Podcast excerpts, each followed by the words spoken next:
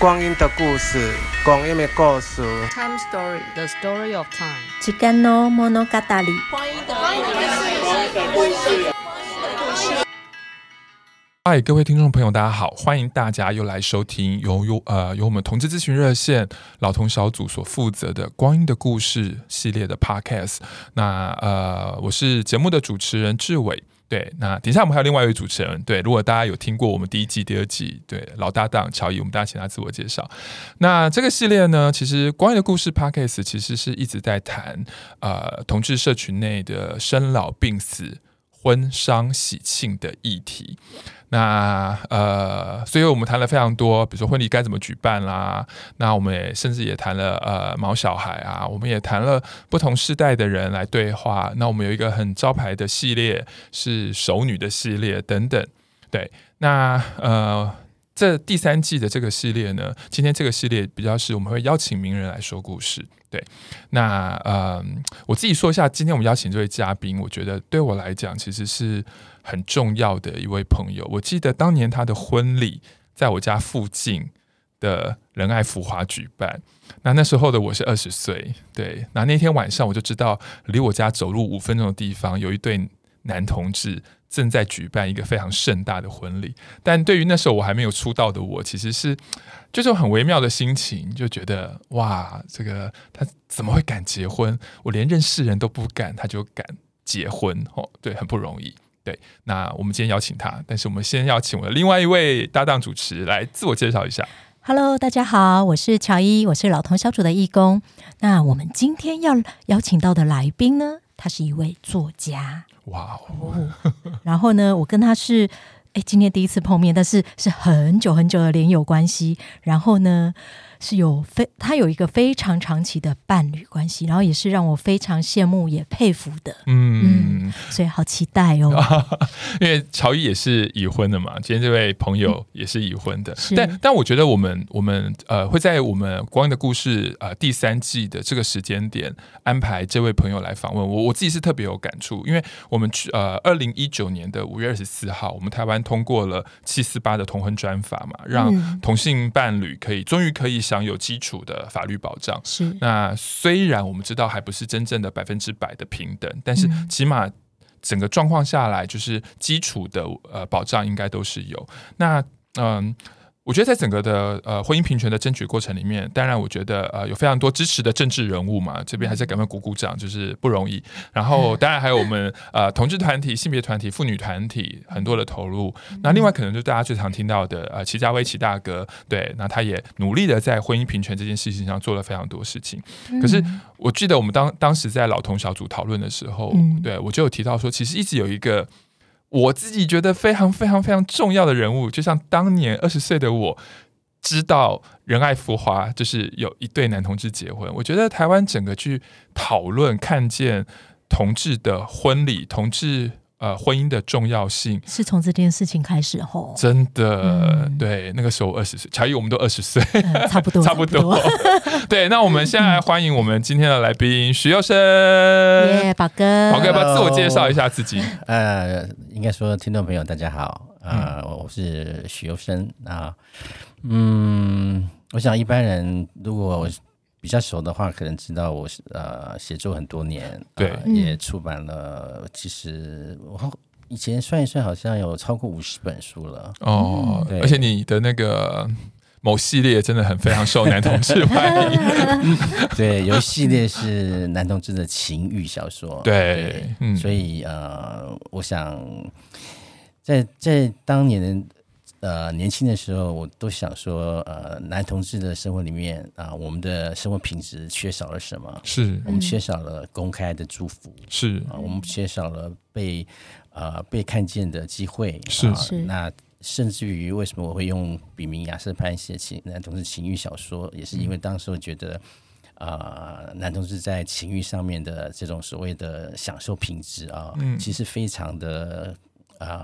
呃非常的低落，嗯，我们可能就啊、呃，能够，尤其是我年轻的时候，嗯啊、呃，在那时候没有所谓的网络时代，嗯，那几乎看不到能够啊、呃、提高同志性幻想或者是啊、呃、性的这个娱乐的呃任何的好的 quality 啊，嗯、所以啊、呃、也才会因为这样才创啊、呃、一直创造了应该应该说写作了十二本亚瑟白小说呀，这个大概就是我年轻时候对自己身为同志这样的一个身份啊，想要呃觉得能做多少我尽量去做。嗯，那个可能很多听众朋友，我们的我们的听众群可能男女同志或异性恋都有。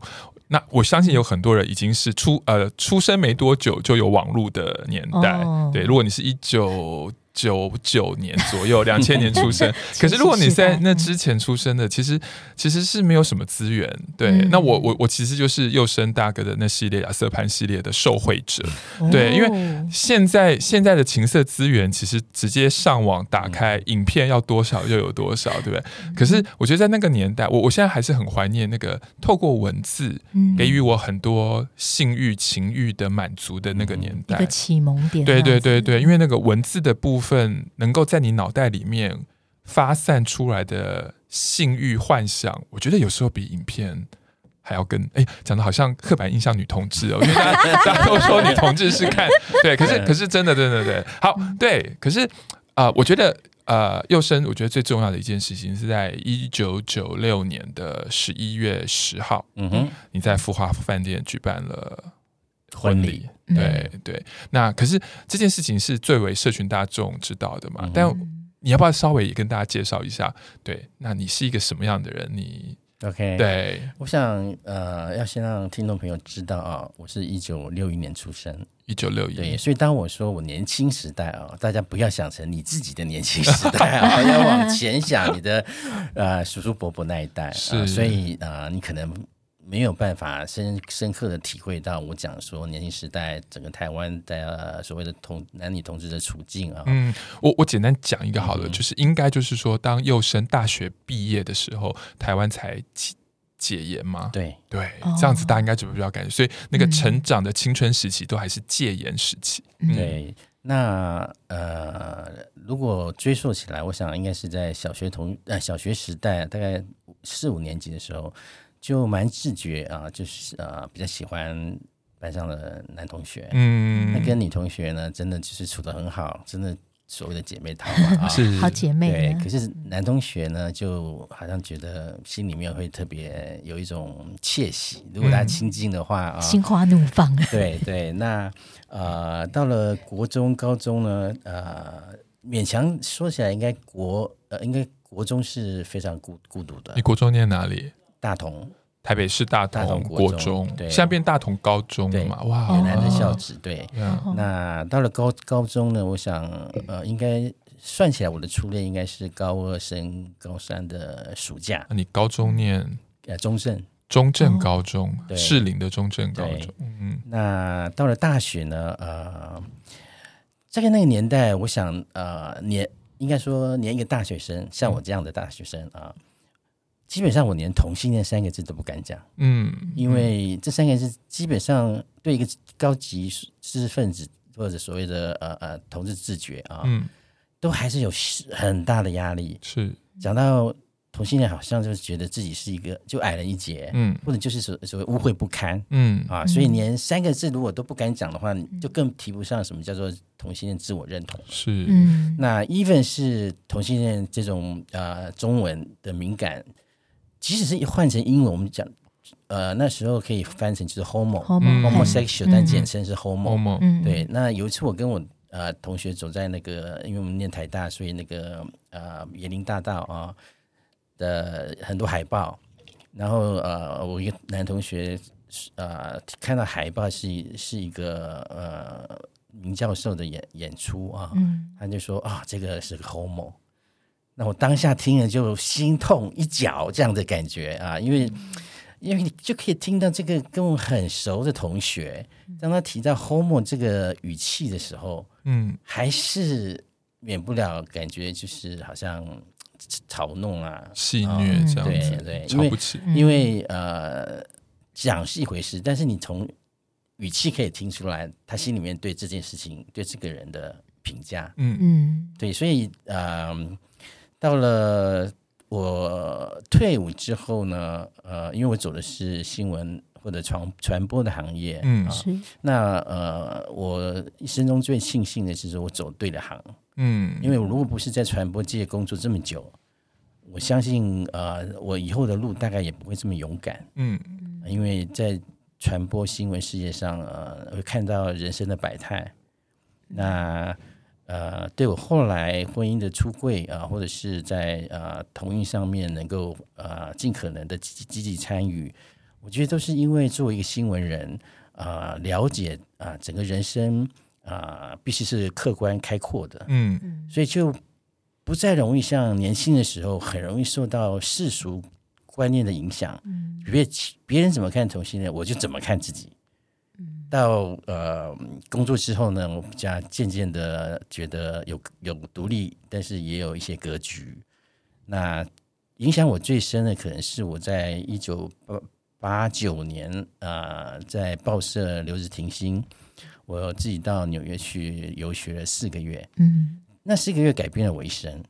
也就是说，为什么后来一九九六年会有这样的一个盛大的婚礼啊？嗯、就跟一九八九年我独自到纽约去游学是很有关系的。是因为当时候呃，纽约有个非常有名的书店叫 Different Light，就是一个同志专卖店啊的书籍。嗯、那我站在呃书店里面看到他们有很多书籍的分类，其中有一个分类就是传记类。嗯。那有大概有两个很长的、很高的书柜，都摆着传记的满满的书，那就可以看到说，呃，历史上从古到今有这么多所谓的同性恋的人物，嗯，他呃可能是很杰出，或者某一方面有所贡献啊。那包括包括现代跟古代这个一脉相传，有这么多的呃呃传记摆在这个呃我我的眼前。所以，我站在那边会觉得自己很渺小，但是也觉得自己很伟大，因为呃，历史上有这么多人已经做了这么多事情，并没有因为他的性倾向而呃，好像压抑自己，然后对于他能够贡献的事情有啊、呃、有好像啊啊减减分啊，嗯、所以在那个历史的对我来讲，是我正站在历史的一刻。我自己人生的历史啊，当我们面对这么多书籍的时候，我觉得每一个每一个男同志、女同志出柜的这些历史人物呢，都好像是我的后盾。嗯，所以当我再回到台湾的时候呢，我看自己的性倾向跟看啊、呃、所谓的感情世界，其实非常不同。是，等于觉得很有力量。对，等于就说，呃，当你已经到纽约的呃呃这么大的都会，看到整个历史。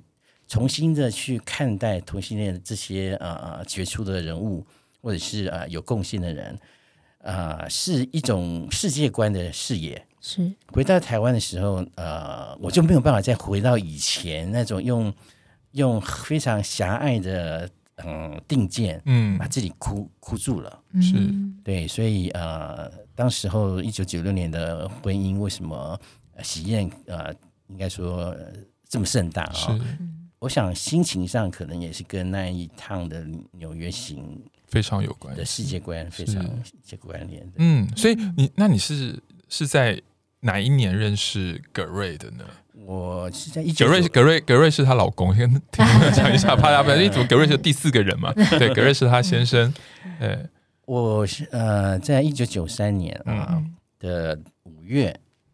也是一个非常因缘凑巧，我觉得我跟 Gray 相遇，然后呃后来能够呃呃互相厮守在一起啊，嗯、我我觉得这是这个缘分实在非常太奇妙了，嗯。啊，已已经已经超越我可以理解的能力，是。因为一九九三年五月的时候呢，呃，我跟呃一位新闻界的同事，因为长久相处啊，嗯、难免就有一种自我动情，嗯，那。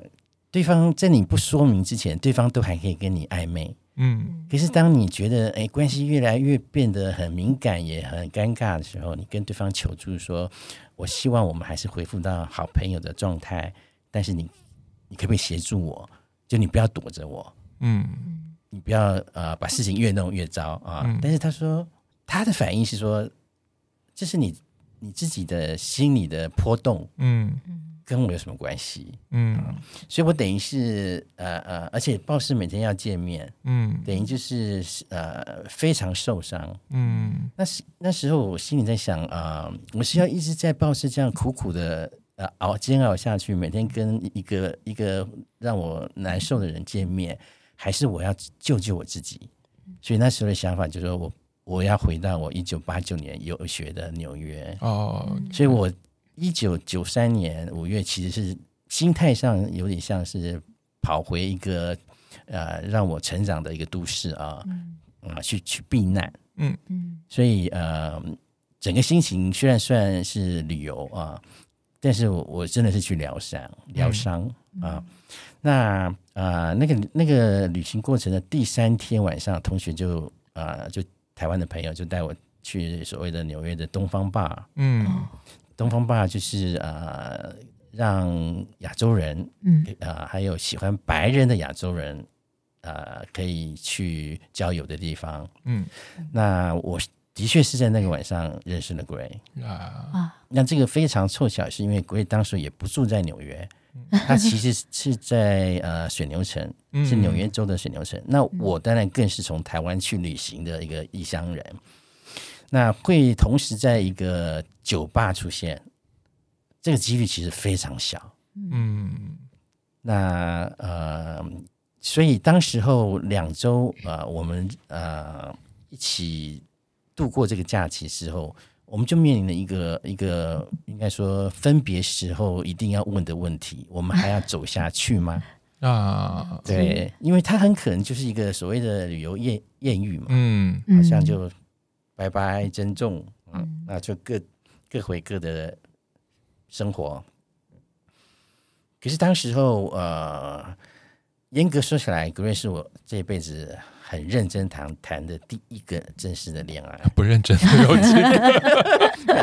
没有，以前不是不认真，而是呃现实的条件嘛。对，有时候是单单单方面的喜欢，嗯，有时候对方呃。就是有一些认同上的出入啊，彼此上没有说啊啊所谓的双方都觉得是认真要走下去的，所以第一次的关系大概就是我跟 Gray 之间，嗯，那呃在分别之前呢，就是各自回到原来的的住所之前，我们也真的问了自己，这个关系还要走下去吗？怎么走下去？嗯，因为两个是非常远远远距离的，而且也相识才两周啊，所以我我我呃，我们在离开的时候只决定我们想要走下去，嗯。嗯，但是我们知道困难非常的多，嗯，因为真的跨国，而且啊一一啊就不同的语言、不同的文化、不同的社会背景、不同的出身，只是因为啊一呃旅游时候感受到他对一个。呃，受伤朋友的关心，嗯，我想他打动我的的那一幕啊，我呃很想跟朋友提，哦，就是嗯，我们那天就是认识之后的第二天啊，呃，他全天陪着我在纽约市。那我们到了中央公园的时候，我想大家都会记得啊，纽约的电影常常拍到什么爱情片，都会在中央公园那个凉亭，嗯、是那个是那个凉亭是非常经典的一个、嗯、一个场所。那我们就真的那天就就在凉亭旁边，然后啊，他就听听我说为什么这次来旅行啊，那我就跟他提的说，我朋友让我受伤，然后我我是啊因此来这边疗伤的。那他。他在听我诉说的时候，他的手是握着我的手。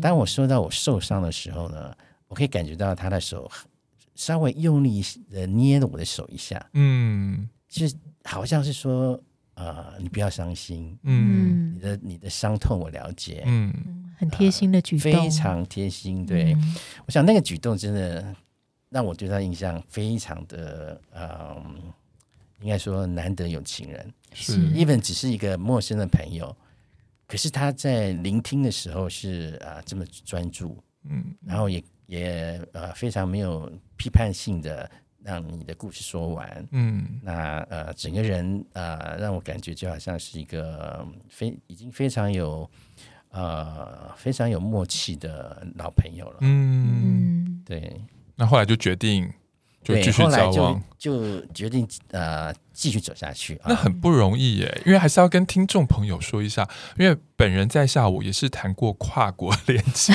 的，而且我的跨国恋情是在两千年。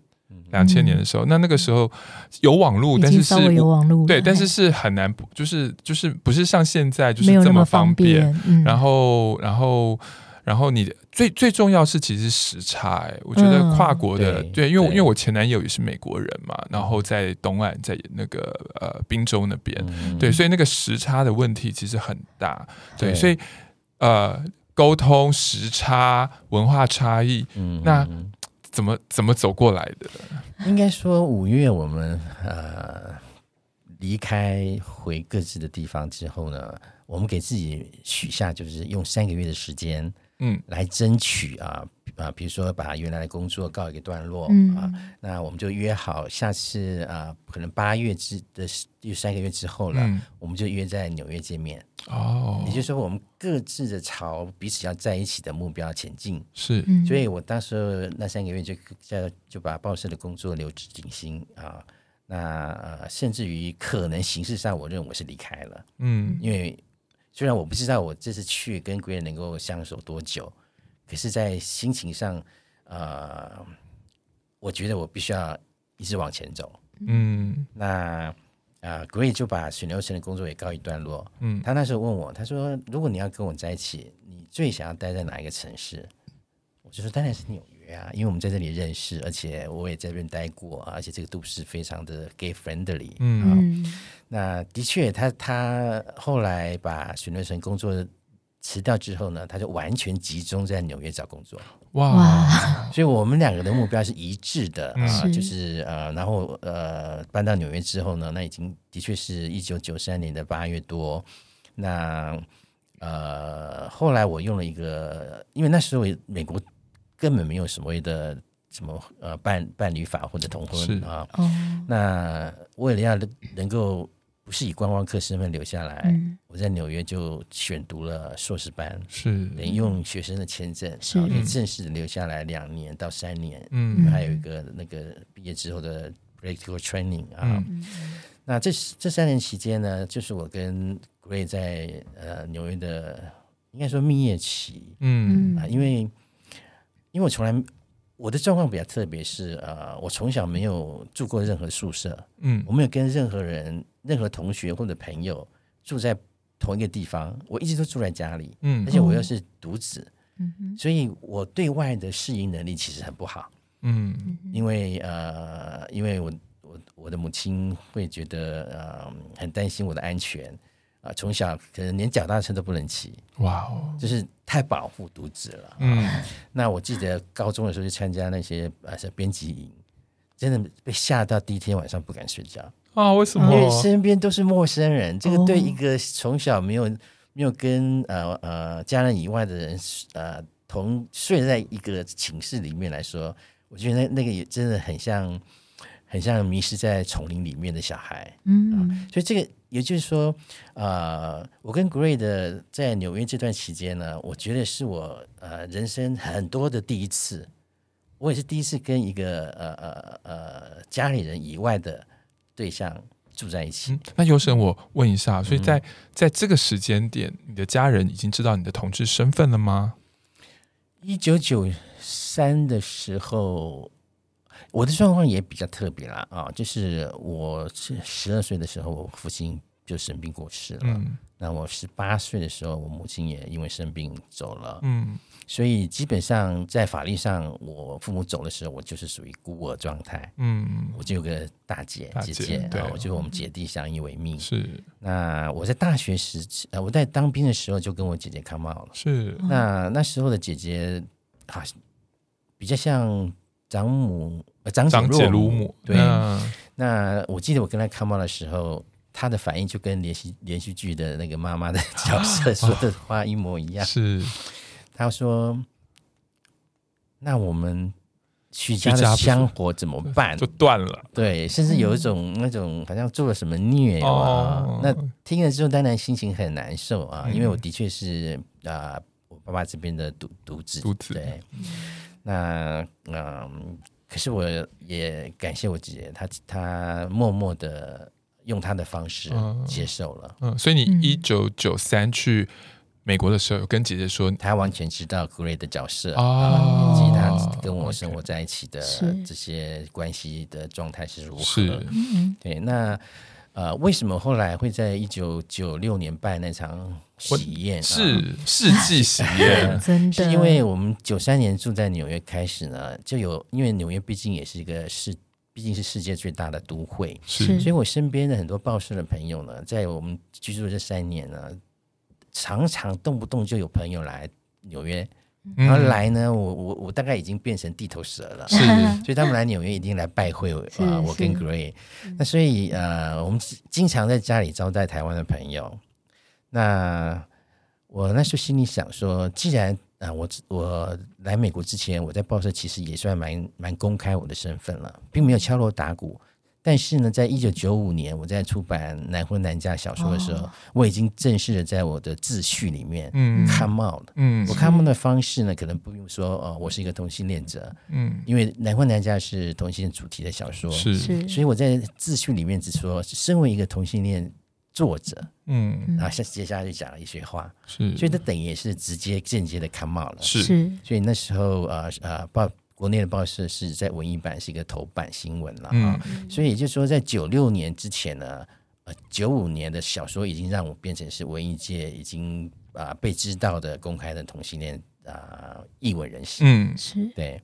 那为什么会办那个婚礼？的确也是因为啊，呃，两个原因，一个原因就是我有太多朋友来纽约啊，呃，看我们，那我们在家里做客。所以我们就觉得我们的关系是被祝福的，是这么多朋友来，就好像来一一对所谓夫妻的家里，嗯、我们的关系就让他们觉得我们就是一对伴侣，一对配偶啊、嗯。那我心里就会想说，为什么同性恋者不能够有结婚的有呃可能不能有结婚的法律？嗯，但是为什么不能有办婚礼的权利？是是两码事情啊。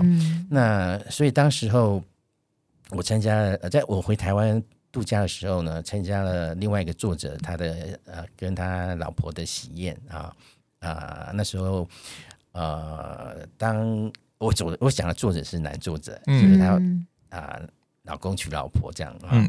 那当他们就我们做的是那种所谓的圆桌子，是传统的喜宴嘛啊、嗯。那刚好那个呃冯光远跟我坐同一桌，嗯、所以当时他的已经写出喜宴这个剧本了啊。对那呃，当我们的朋友来敬酒的时候呢，我有有一个呃心情非常感动。我觉得就是啊、呃，我们了解我们传统的那些圆桌子的喜宴哦、嗯，其实一定就是啊、呃，每一桌每一桌有它的啊、呃、对象，嗯，比如说。上面摆着一个纸牌，写小学同学，是，再来是国中、高中、嗯、大学，然后可能是同事，嗯，哪一个公司时期的同事，然后男方女方，对对。所以当新郎新娘在敬酒的时候、嗯，我觉得有一个意义，可能可能很多新人可能未必也体会到，可是当时我我我我体会到了、嗯。我觉得在敬酒的过程，很像新人在回溯他一生的岁月，嗯嗯。他把他人生最幸福的时刻跟他生命中每一个阶段的好朋友分享。是，那呃，我觉得这个就是呃传统喜宴给我最大的感动。嗯，可是我心里在想说，呃，难难道作为一个同志，我法律法律上没有结婚的权利，但是我自己办一个这种喜宴的方式来庆祝啊、呃，来跟朋友一起欢乐啊，嗯，我至少有这个权利。是对，那当然，冯光远在现场，当然就是就是就很鼓励我说，我说我我也很想要有这样的一个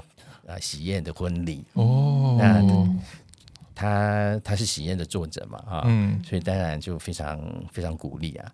那所以我就说好。我办的时候，你们一定都要来哦。所以得买，嗯，在那时候就买下一个原因是对。那另外当然就是说，呃，我我觉得那么多人来纽约跟我们，呃，就就说呃快乐的，就好像探望一对主人在招待所有的宾客跟好朋友，嗯，是是。其实让我觉得，呃，我跟 Gray 势必应该要有一个很正式的。一个一个庆祝，嗯，他邀请这些来过纽约或者在台湾已经知道啊、呃，我是我是一个呃同志关系的这样的一个一个身份的朋友们，嗯、都一起来分享我的快乐，嗯，对，所以这个构想就形成了。但是也只不过我心心里面在想说，可能就是到哪个酒楼吧，把它整个厅包下来，是，然后大概就是十桌呃八桌，是，请朋友一起来聚一聚，快乐一下。嗯、我想的规模就是这么简单而已。是，嗯、那怎么变成 世纪后来呢？后来呢？喜宴呢？这完全不在我的掌控啊！也就是说，我基本上从来也没没没在计划中要把婚礼办成这么大，嗯，但是后来完全是擦枪走火，因为那时候呃，我参加呃，我不知道很多朋友也许还记得，当时候呃有一个广播节目叫做呃台北童话，嗯，同是同性恋的同，嗯、是。那时候是克菲是当制作人，是，所以他当时候邀请。呃，我从美国呃从纽约回来度假的时候，他他邀请我上节目说，呃呃，要不要来谈一谈 come out？嗯，那就出柜，出柜，嗯、对，因为在那个年代出柜还是一个非常新鲜的话题。是，那呃，我在跟他讨论呃之前呢，我我先跟他说，我跟你讲个好消息，我今年的十一月会回从纽约再回来，那那时候我就要办一个婚礼，你们这些好朋友一定要来。那科菲也很有趣，他说：“那我们今天不要讲出柜，我们今天来讲婚婚礼办婚礼的事情，因为这个事情比出柜有趣多了，更好玩了。对，所以呃，我想台北童话应该也就是同事在听吧，啊，是，呃，也没预期说呃这样的消息公布有什么大不了，嗯，那礼我记得是礼拜。”有一个礼拜天要晚上要去录节目，那克菲在礼拜天中午就打到我家里面啊，他说：“你看报纸了吗？你看晚报了吗？”嗯，我说：“没有发生什么大事吗。”他说：“你的新闻已经上了头版了。”哇，对，所以也就是说，呃呃，台北童话的节目呢，他在。录制以前，他必须要发一个通稿给各大媒体，是说我们今天节目要访问什么什么，有什么人，有什么主题。嗯，那一般我自己做过新闻，我知道，像这些通稿，大部分就是扔在垃圾堆里面，它就形式而已。嗯，除非你访问到什么刘德华这个话题的啊，会会会记者会去追一下。你说是同运刘德华那个年代，在当时候，呃，克菲他当天就警告我，他说今天晚上录音的时候，你要非常的心里有准备，因为所有的媒体一都要来。来采访你。是。对，所以就就因为要上一个广播节目，而且我以为就是大家自己人听一听也没事，嗯，可是可是可能当时候对台湾社会呃要那么公开的同志结婚，真的是一个大事吧？是，真的是一个大事。是啊，对那个乔毅有对这个那个那个这个婚礼的新闻有印象吗？有有嘛？对不对？我觉得在我们这个世代，因为我跟乔伊都是四十四十多岁的人，那你结婚的时候，我们大概就是二十出头，二十出头，大学生快毕业的状况。我觉得对我们这个世代的同志来讲，晚一点的我们就不知道了。可以，我们问一下我们二十几岁的小鲜肉。可是对我们这个四十岁、三十几到四十多的这个十年的同志来讲，我觉得幼生你的婚礼其实真的是给我们希望哎，很多启示这样子。因为那个年代是个同性恋都。就像那个宝哥讲的，真的就是好像是不能讲的佛地魔那样子，对那三个字是，是。而且重点是你的婚礼，我因为我们都知道你的婚礼来了非常多的亲友，嗯哼，对。然后我觉得这点是当年距离你距离你五公五五分钟路程的我在家里，我我那时候就真的就有一个感觉是哇，原来同志结婚。是会有亲朋好友去参加的，可以被祝福。对，我觉得这件事情，这件事情对那个时候的我，其实是有很大的帮助。嗯、呃，我大概也是在你婚礼之后没多久，我开始参与同志社群。嗯、我不知道是不是间接的，你的这个婚礼鼓舞了我，就让我知道说，其实台湾这个社会，其实。而且那时候媒体的报道角度其实都还蛮正面的，嗯、对。然后，然后我也我也记得有照片，然后电视、嗯、SNG 好像还是什么，对，都都去了。我觉得。现场直播，对，我觉得，我觉得媒体的报道，现场人员所散发出来的喜悦、祝福，那是我对这个新闻那时候是在新闻版面上看到。我觉得，对一个从小害怕自己因为同志身份会被排斥、得不到幸福的小 gay 来讲，对，我觉得是一件真的是世纪世纪婚礼这样。嗯，对，当当那时候的知道说，啊，整个媒体还有台湾社会对这个婚礼的看看法啊。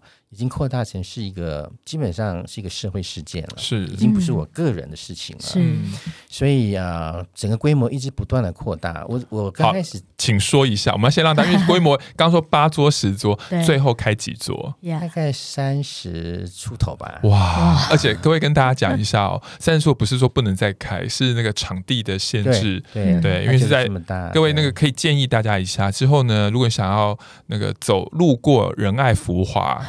如果疫情过后你要去吃 buffet，、嗯、你可以坐到地下室，嗯、就是地下室最大的浮华那一厅。对，嗯、那个就是我们的世纪佑生大哥跟格瑞的世纪婚礼举办的地方。对，那呃，当时候就是因为规模太大了，我已经 handle 不来了，是，所以我身边的一些新闻界的好朋友啊、嗯呃，因为当时我在《智利晚报》呃，之前在《智利晚报》嗯，嗯，那很多报社的朋友、新闻界的朋友。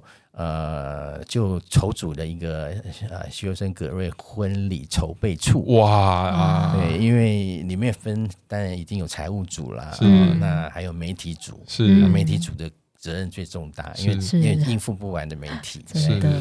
那当时候呃，我认为呃，那个婚礼如果如果要真讲起来，他如果还算成功的话啊，是，这跟我自己曾经做过新闻界的工作是非常有。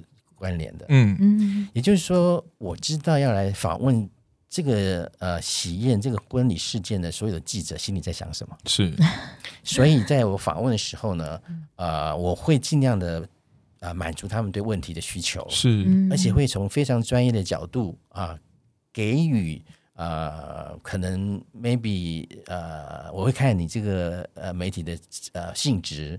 我给予可能不同的成分的的一些他们需要的素材，但是都是真的、嗯、啊，只是因为我当过主编，我很清楚知道怎么去分配资源啊。嗯、那最重要的，我后来追想啊，我想啊，所有的媒体在处理这个新闻的时候，处理的还算很正面啊，嗯，大概都是大概也一半以上是我认识的新闻同业，嗯，所以也。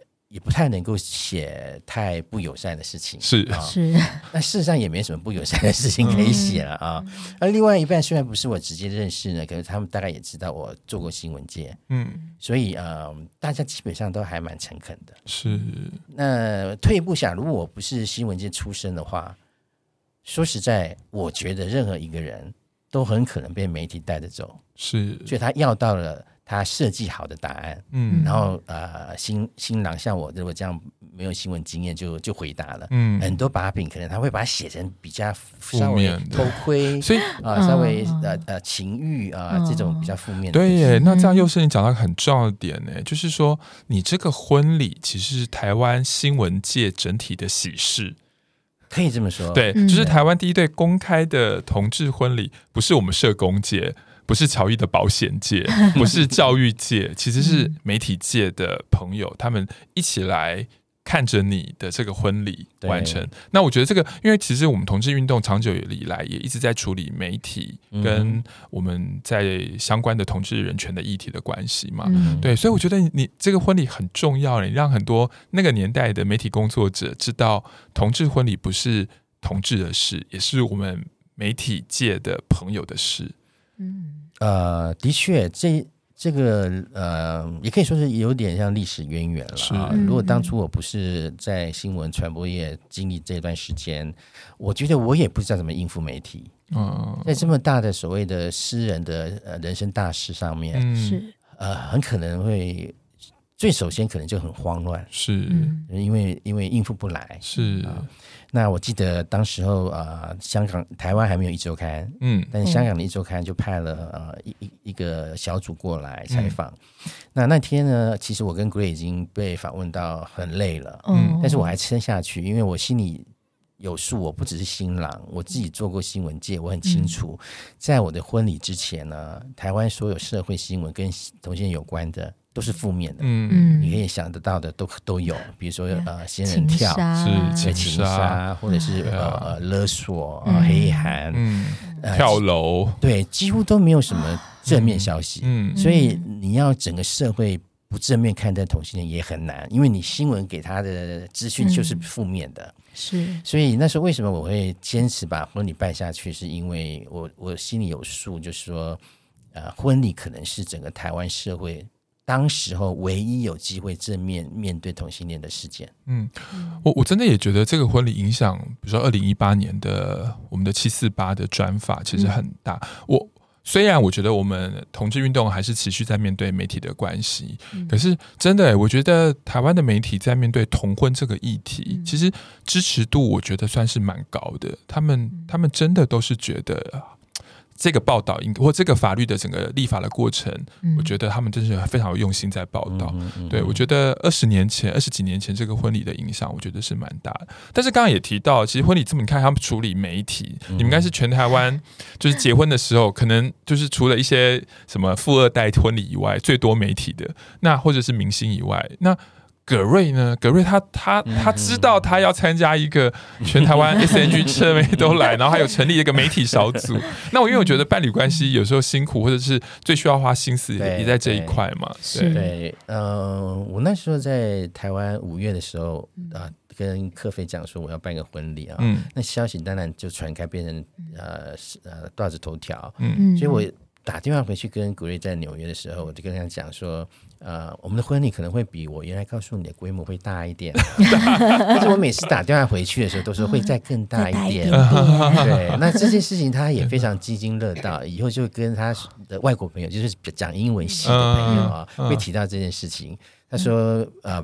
呃，他本来也以为就是所谓的就是亲友在一起，聚对对。那后来了解说，我是呃在台湾是一个出柜的作同志作家，也是一个呃新闻界的呃在某个程度也是一个公公众人物啊，所以他非常了解我办这个婚礼，在另外一个意义上，其实已经不是为诗人了，嗯，是为呃。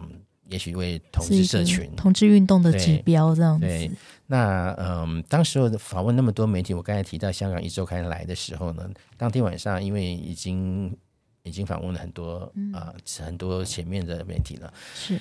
那一周刊的人一坐下，我也就非常冒火。他不是对媒体冒火，嗯，他是已经。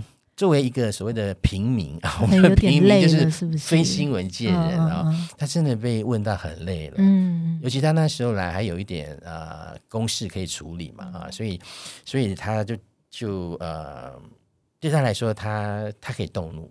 可是对我来说，我是夹在两个中间。嗯，我是夹在我想说，呃呃，香港的一周刊有很大的影响力，是。我也很希望透过他们的报道，很公正的报道，很知名的报道，能够影响香港或者台湾，嗯。啊、呃，这么大的他的阅读层，嗯、能够有更好的视野来观看这个这个新闻啊。是所以啊，Gray 生气站起来之后呢，我就要安慰 Gray，嗯，然后我也要安抚。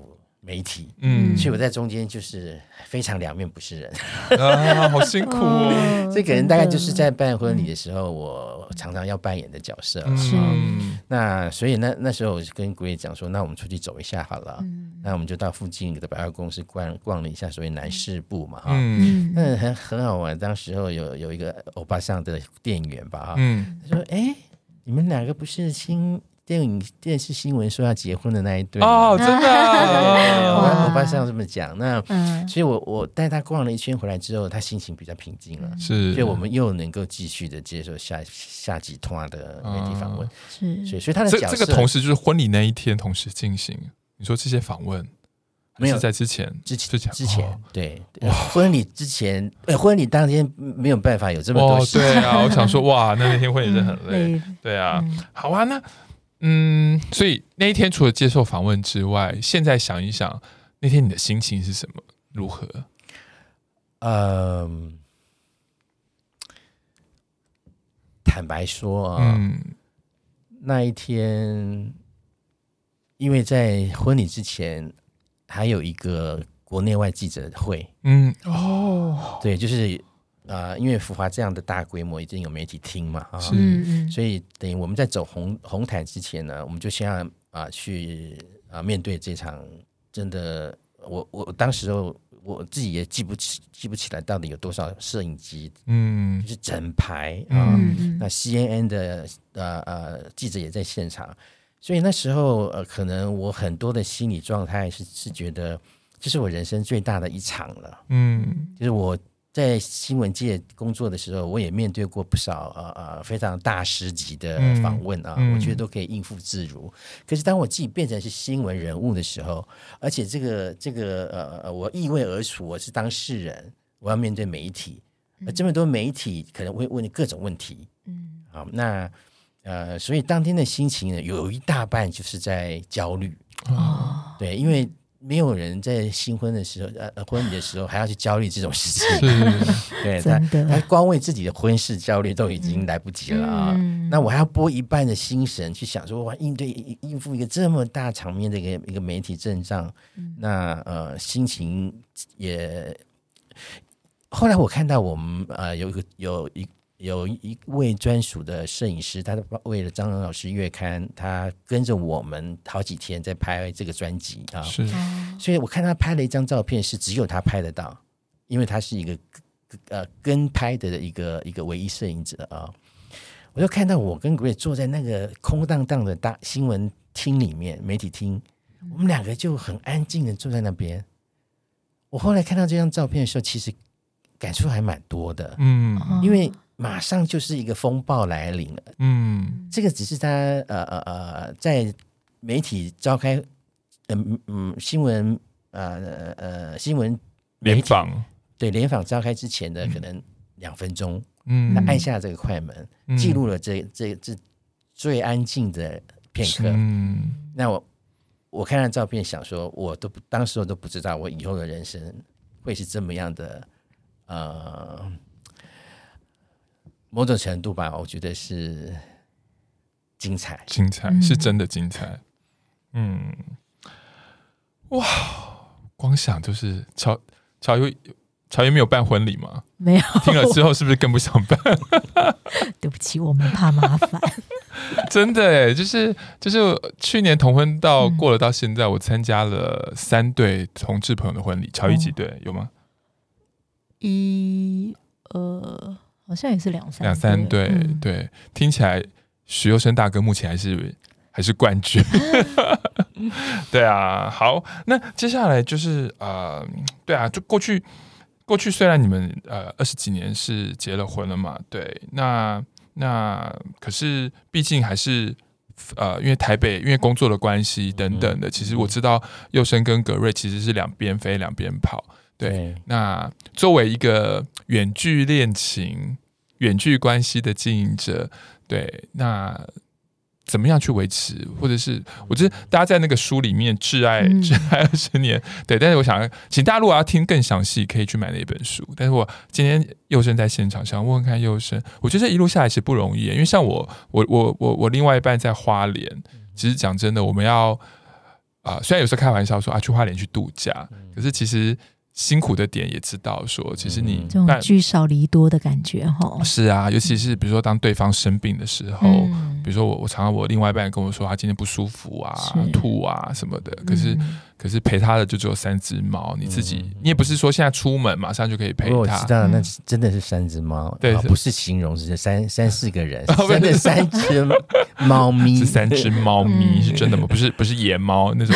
对，OK，所以所以啊，从、呃从婚礼过后，你们呃还是就回纽约吗？还是然后之后怎么又展开了一个？应该这么讲好了啊！一般人可能会觉得我们的远距关系啊，会很好奇到底怎么维持。是啊，因为我从一九九三认识到现在两千年，其实也二十七年了。哇、嗯，这二十七年里面呢，呃，如果纯粹只靠远距离，我可以担保走不下去。是。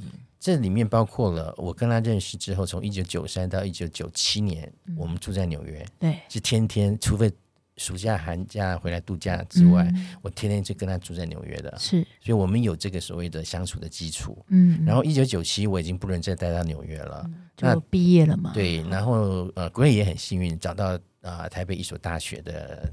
工作，哦，所以他也陪我回到台湾来。嗯，从一九九七到两千年都住在台湾。哦，那两千年呢？呃，我们两个商量之下呢，我觉得他要有更好的发展，还是要回到美国。是因为台湾非常不国际，就是但那那个时候呢是非常不国际化了。是，所以我跟他考量，就是说呃，我觉得还是以以事业为主，嗯，就回到美国去，你比较有施展的空间，因为他的工作是跟科技有关啊，跟这个远远距视讯有关啊。嗯，那啊，所以。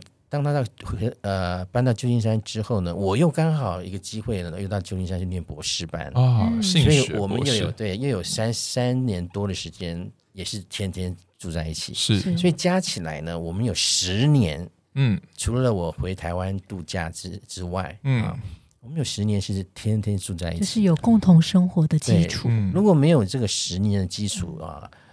我们往后的这个十七年，我来来去去的飞啊，嗯，几乎是不可能维系。是。这个我非常同意。当年我另外一半去英国念书的时候，是虽然穷社工归穷社工，可是该花该花的机票 机票每年还是给他花下去，因为因为有相处，你才知道对方在那边发生那个，比如说他走什么路，他每天的生活是什么样，他常去的呃超级市场买什么，你才会有一个想法。就是那个本来只是网络或者是电话聊的，他才会变成立体的、具体的。是是。是是是，而且早早年也没有视讯，没有，哦、真的，对，你也只能打所谓打电话。我觉得智慧型手机真的挽救了非常多远距恋情的人。以前写信还是飞鸽传书呢，你要写信都要多久才能寄到？啊啊、嗯，所以啊，我确实必须承认啊，就是、啊、后来、嗯、我必须呃来来去去，嗯、是因为为为什么我很。没有跟一般的异国伴侣一样，很多就是要么你就是就留在美国了，就留在国外了，嗯、跟你的外籍伴侣啊。嗯，那是因为我四十多岁才念完博士。嗯，那很多人是他大学念完就到国外去念硕士了，嗯，也可能念博士了，是，所以他有很好的机会留在美国工作，是。因为那时候还年轻，而且他发展力很高啊。是，可是我呃。中间有三年，国内陪我回来台湾，那我是一个呃作者，嗯，所以台湾是我的市场，是。也是我必须要付出最大关怀的地方，是，所以我的发展呃空间并不在国外，嗯嗯，那如果在台湾的话，我就必须要留在台湾，嗯、我并。很难去打算说，在我那个年纪念完博士了，嗯，还计划在在美国工作是几乎很难的。是，你可能再怎么样找的工作，可能就是所谓的华人圈，是啊，可能在华人的报社啦，或者是一些文化的单位，嗯、但是发展性都有限。是，对，所以呃呃，我们就不得不不不远距了。是比如说呃，他在美国有有有在科技界，他有很好的这个。呃，施展。是，那我也是在台湾这个最大的华文市场里面，嗯，我有我的空间，嗯，所以我们就必须要靠来来去去，当然都基本上都是我去美国，是。因为他他正式的工作，那我是个作家，我是不管写专栏写书，我只要带着电脑，我到哪里去都可以写作，是。是，对，所以我们的这个这个关系非常的特别，嗯，也就是说，如果是一般的远距跨国。可能都很难克服，嗯，因为最起码两个人如果必须要朝九晚五或者必须要上班，嗯，就没有什么叫飞来飞去。是，那这次疫情不就给你们很大的影响了？当然啊，哦，那可是影响还不只是疫情的关系，主要是因为呃两年大概呃前年吧，嗯，呃我可能因为搬家的关系，我的身体呃有一些因为就。职业病，嗯做太久就会有一些筋骨的问题。嗯、是，但那时候又因为在美国搬 Grip 啊，一起搬家，又是伤害到很多呃已经挫伤的这些筋骨。是，所以我回到台湾之后呢，呃，就大量的寻求各种复健。是，那我当时有考虑不能够去美国去看 Grip，因为美国在复健这上面。其实是非常困难的，是，并不像台湾，你可以找中医、西医，你可以随时挂号，你可以随时做各种各种疗法啊，然后也也有按摩跟推拿，让让自己放松。可是到美国，这些资源就不见了，是，也就是说，我我评估我不能不在一个复健到一个好的程度才能够去啊美国看，对，所以这是非常的辛苦。嗯，已经两年半没见到他了。哇，前面两年是因为我必须要忍着我的啊、呃、疼痛在台湾复健，是。正打算今年一二月过去的时候，我就疫情来了。就会拖疫情就拖拖拖到三月，结果二月就知道啊，疫情来了。是，所以也如果不是疫情，我其实应该啊三月春天就在呃美国跟 Grace 生活在一段时间了。嗯是。所以两年半不见面，其实呃，那因为我自己的关系呢，我啊、呃、家里我刚我刚才提过了，啊、嗯我父母都过世了，嗯。那姐姐也自己有自己的生活，嗯。啊。是。所以有猫。呃呃是有猫，有神功，我们三个都是爱猫的，欢迎大家收听我们多元成家第一个系列，就是猫咪那个系列。对，但是呃，我常常说我是独居老人嗯。啊，那、因为在某个程度，我确实是独居老人，嗯。就到了一个年纪了，然后身边啊、呃有时候像像现在呃，如果头有一点昏，都会觉得是大事，，OK，哦。对，因为呃，如果独居，然后呃，又又有一点年纪了啊，嗯。那这些如果是我旁边有个伴侣是跟我一起生活，我就不用顾及这些这么多。嗯。那嗯，然后我觉得在生活里面顾及真的是现在我最难处理的一个生活议题。是，嗯，所以呃，这个议题其实我觉得呃，热线老同小组也一直在谈嘛，就是说其实长照的议题，对大家都大家都会觉得说啊，婚姻平权是一个非常重要的一个台湾同志运动的这个最终点，还是跟大家讲，其实。个人我啦，我个人觉得并不是，真的不是啊，它其实就是我们争取基础的保障。对对对对，对其实我这还是很提醒我们的听众朋友，真的要多关心我们自己的长照政策。对，比如说像刚刚佑生提到的，因为台湾的附件的资源可及性比较高，然后我们还有健保，对，所以我们可以比较容易取得这些照护的资源。这样，对。那可是大家还是要提醒大家，我们的照护资源、医疗资源、长照资源，真的是性别友善吗？真的会因为同志可以结婚，所有的人员都真的是对我们就是平等对待？我我觉得啦啊、哦，嗯就是啊、呃，虽然是我的一个设想，但是未必呃不可能是一个呃呃投运里面可以推行的事情啊。嗯、像一般社会的所谓的社工啊，嗯、他们会定期的去拜访独居老人嘛，嗯、因为就怕他生活里面发生什么意外啊，要就近照顾。那我觉得同事圈呢、啊，也应该发动这种所谓拜访。呃，独居老同志嗯。的活动，嗯、就是年轻人啊、呃，他们呃有义工，有这样的一个愿力啊，嗯、是。呃，我想就跟啊异性恋社会一样，嗯、我们有很多上了年纪的老同志啊，嗯、那如果跟青年人多接触的话，其实对他们的呃生生理心理啊、呃，其实都是非常啊、呃、非常有帮助的，是。呃一些。一个好的影响，嗯，所以呃，我我们其实一直有在想这件事，对，对，但目前我们所认识的大部分的，比如说六十五岁以上的同志，蛮多都在婚姻系统里面啊，已已经不用外人照顾了。但但我但我们有有想过，比如说电访可能是第一步，因为也有某种保密性嘛，因为他接到我们的电话，我们聊什么，他的家人不见得一定会知道这样子。对对对，好，我们。老同小组收到这个讯息，有到时候有提供的服务，你要申请哦，不要服务开了没有人来申请 就尴尬了。我你现在就可以直接把我挂在上面。对啊，宝哥很重要的提醒是是，对我们啊、呃，所以同志运动其实还有非常多要关照的面向。好，但呃，那我自己就很好奇，在过去几年的。婚姻平权的争取的过程，那时候真的台湾也是非常的激烈。那其实我自己也觉得有点可惜啊，因为这一次想要访问幼生，最主要的原因就是我一直觉得整个婚姻平权的运动没能够邀请到你在某一些舞台上，我自己觉得有一点。过不去，就觉得哎，对，有点可惜这样子，因为真的就是像我讲的，我觉得你你当年的这个行动，其实给我们非常多，我跟乔伊这个时代的同志很多力量，这样对。那那可是我还是很想问那个佑生说，过去那尤其是二零一八五月二十四号之前，你怎么看那一波的婚姻平权的运动？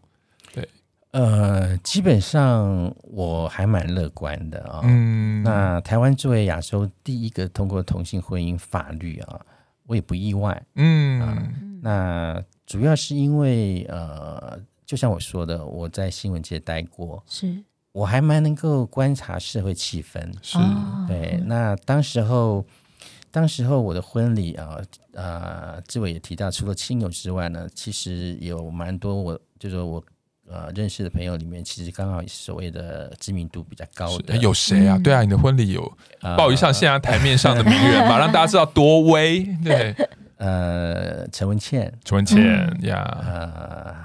冯光远应该有去吧？这个提议，对，还有王伟忠哦，王伟忠，呃，在我们的主桌，呃，还有当时候的社会局局长陈陈菊，现在监察院院长，对，还有呃罗文佳，罗文佳，对，罗文佳当时候是代表陈水扁市长，市长来所谓的致致贺，是是，那。其他的呃，其他的应该还有，就是一下想不起来。应该很多艺文界的，对，我记得。那我们的那个来宾致辞，真的有好几个人上台去去啊、呃，应该说说话啊。是。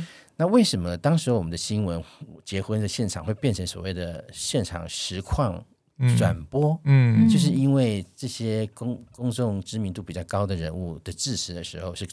婚礼的高潮。是，大家整个社会也很想听听这些呃呃，在台面上都有分量的人，他们到底是怎么去为什么要来参加这样的婚礼？嗯，在一个没有法律年代的这么一个一个初期啊，他们是抱着什么心情，以及是呃呃什么样的愿景？嗯，大家都很想听听。嗯，是。对，所以呃，又会谈到，就是说这也跟我新闻界的。背景很有关系。嗯，如果当时的的现场啊、呃、没有这些重量级人物的支持的话，我觉得会会使得整个嗯被被，因为社会心理其实是可以想象的，嗯，就是越是有比较呃呃知名度高的人来参与这个活动，嗯，这个活动说服力本来就会提高。是对。那在某个程度呢，刚好因为这些人是是好朋友来。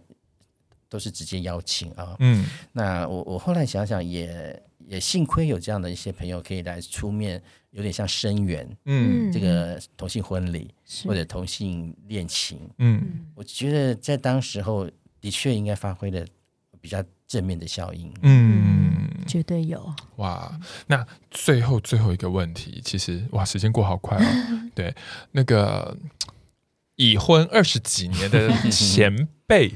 嗯哼，有没有什么话想要给可能刚登记结婚或准备要结婚的我们的同志朋友一些你的过来人经验呢？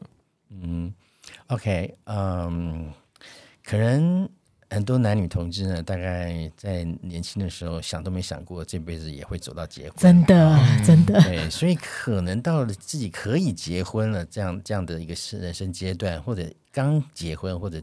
正准备要结婚啊，可能会把婚姻看成嗯不太跟传统婚姻啊、呃、一样，嗯，所谓的不一样就是说啊、呃，因为男女的婚姻有比较啊牵涉到呃生育等于下一代的问题，嗯，所以他们的结合就会比比较呃有有复杂的。错综关系是，比如说亲子之间啊、嗯，配偶之间，还有家族之间啊、嗯。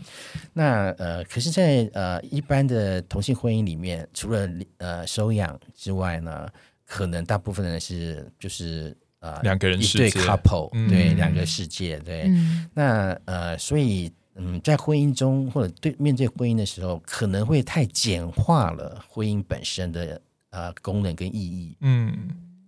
因为很多同性的婚姻里面呢，其实并不是两个家族的结合，嗯，因为还可能家族还是有一些忌讳啦，有一些心理疙瘩啦啊、哦，所以基本上还是两个两呃 couple 之间的关系，嗯，所以比较没有家族的支撑力的时候呢，个人对这个婚姻的呃呃呃许诺跟认同就非常重要，嗯，因为当一般的异性恋夫妻，当他们有呃呃呃，吵架啦，有不和的时候，嗯、整个家族两个家族是啊、呃、出动，嗯，要来撮合他们，劝和不劝离。对，可是如果是同性的关系的话，那你们如果说分就分，就是分的。所以我的建议是说，呃，婚姻绝对不是一个一个呃那么那么容易的事情，我们也争取了那么久啊。是。那当有这个机会的时候，大家可以啊、呃、更珍贵的看待，嗯，就是千万不要把当情人时候的那那种经营，嗯，带到婚姻里面，嗯，因为当情人时候，你也可能讲说。我不想理你了，嗯，我们分手吧，嗯。啊，就是就是啊，很容易在生气的时候讲出一些非常嗯啊，就是以后付不出代价的那些、嗯、那些那些伤人的话，是，可是，在婚姻里面啊，真的不一样了，是，就是呃，自我要要要说一点，是，那这跟谈恋爱不一样，谈恋爱基本上就是呃。每个人都有我值了，嗯。啊，就是你要让我一点，嗯，可是，在婚姻里面，其实没有叫做你让我一点，嗯，应该说我们彼此各让一点，是，对，互相包容这样子。对，那坦白说，这也是我跟 Grace 能够维持这么久的一个很大的原因。哇，真的，互相包容、互相协商、互相理解，其实是蛮重要的。对，好，在我们节目最后，我觉得还是要代表。同志咨询热线，还有所有的呃同志朋友，其实要非常感谢佑生在一九九六年的十一月十号举办了那个婚礼。嗯、我跟你讲，十一月十号是我男朋友生日，我就觉得那一天我好 好耳熟。所以这个有两个意义，因为我我一直记得十一月十号，没想到我后来跟一个十一月十号生的人也在一起快二十年这样。嗯、对，所以啊、哦，这十一月十号好有意义哦。对，好，但我我也觉得。社会的进步，社会的不断的往前进，其实也是像我觉得佑胜这个婚礼，其实在那个年代其实是大大的往前跨了一步，种下一个很重要的种子。呃、对，那当然包括了，我们也知道像呃齐家威大哥，对，那他也提出诉讼，嗯、然后我们后来呃同志团体，包括我们也成立了伴侣盟，后来成立了呃婚姻平权大平台。是，那热线从一九九八年成立的时候，我们就在很多的场合不停的去谈说同。是婚姻合法化的重要性。嗯、那一九九六年，萧美琴委员，民进党的萧美琴委员，也在立法院第一次举办了跟同婚有关的公听会。到后来，郑丽君委员、游美女委员等，还有非常非常多支持呃婚姻平权的各方人士。对，嗯、其实我们呃在去年，我们哎一一不应该不是去年，从今天录的话，应该是呃二零二零一九年的五月二十四号，对，对我们通过了这个法。对，但这一切我觉得要很谢谢佑神，谢谢你，谢谢哪里？对，我我觉得能够呃生平呃能够有一件事情是可以跟大家这么样的啊、呃、分享啊、哦，是。呃，其实在我孤单的时候，其实对我还是很大的安慰。是，如果大家想要表达感谢或认识。啊，佑生，他在那个脸书上，我们都叫他宝哥。Yeah, 对，然后他有专栏哦，要不要介绍一下专栏？对，我现在有个专栏是在《自由时报》家庭版，是专栏的名称叫做同啊同志牵手情，嗯，专门访问啊同性婚姻法之后结婚的所谓的同同志伴侣，是同志配偶，是那很多真实的呃感人的故事，是就比那种同性婚姻这么。刻板的五个字可能要来的生动，是也会使社会大众更有同理心去呃了解跟祝福。通常是礼拜几看出？礼拜天，礼拜天。好，自由时报。OK，我们的另外一位主持人乔伊也即将受访。好。然后，如果大家想要更了解佑生大哥跟葛瑞的故事的话，也非常欢迎大家可以看佑生大哥写的《挚爱二十》，是你也会更了解台湾整个同志运动的历史，嗯、有呃佑生跟葛瑞的故事，你会了解更多。今天谢谢大家收听。那如果你愿意呃继续支持热线老同小组做这个 podcast 的话，那也欢迎到我们热线的呃订阅我们热线脸书，订阅我们热线 IG，你都可以搜寻台湾同志咨询热线，或是到我们热线官网成为我们就是定期捐款人。嗯，真的非常重要。那谢谢大家，谢谢，谢谢宝哥，谢谢宝哥，谢谢佑生，拜拜。拜拜嗨，大家好，这里是同志咨询热线，我们是台湾第一个立案的同志组织，我们有八个不同的工作小组，提供各式各样的服务给同志社群。有你的捐款支持，我们可以为台湾的同志做更多，也欢迎到脸书和 IG 追踪我们哦。